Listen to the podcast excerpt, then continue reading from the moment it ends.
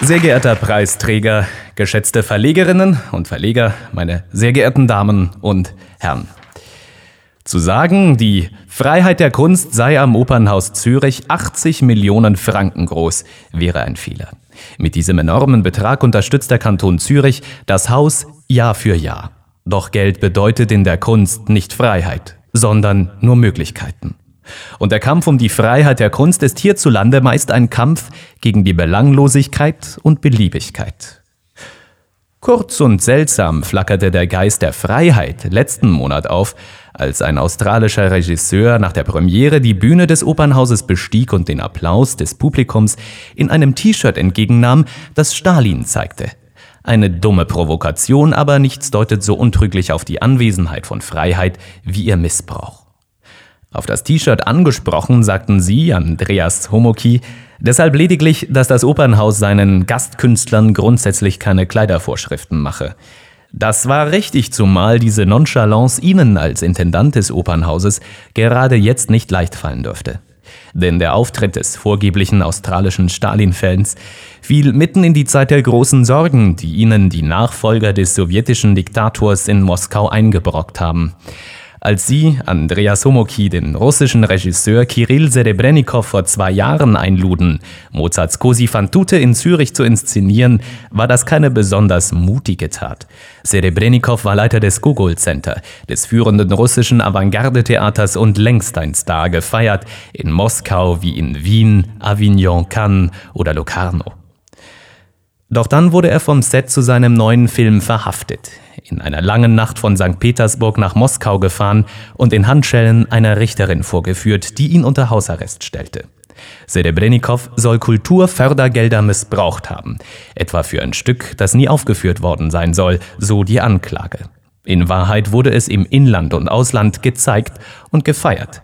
Doch die Staatsanwaltschaft ließ sich auch von Rezensionen nicht beeindrucken. Zeitungsartikel seien kein Beweis dafür, dass eine Aufführung stattgefunden habe, sagte sie.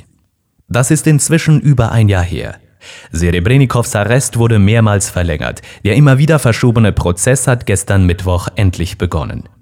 Sie, Herr Homoki, hatten sich vorgenommen, spätestens im Februar einen Ersatzregisseur zu engagieren und brachten es dann nicht übers Herz, Serebrennikov abzusagen.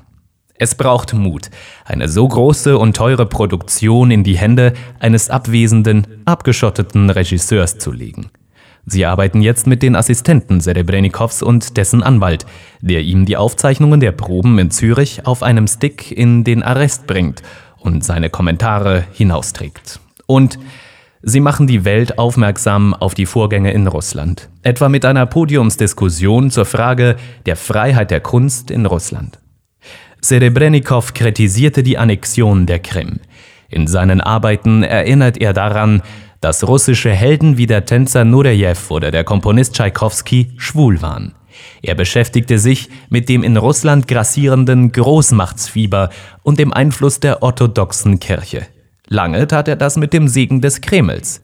Dass er jetzt unter Hausarrest steht und zu einigen Jahren Haft verurteilt werden könnte, ist eine Warnung an alle Künstlerinnen und Künstler Russlands. Vorsicht ist wieder angebracht. Wer uns nicht passt, den holen wir ab, wie damals unter Stalin.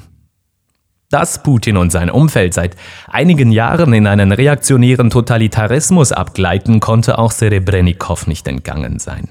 Ob er sich als internationaler Star vor Verfolgung geschützt glaubte, wissen wir nicht. Doch er rieb sich an den kollektiven Zwängen Russlands und er setzte sich ein für eine offenere Gesellschaft. Er tat, was Künstler tun können, bis er in Ungnade fiel.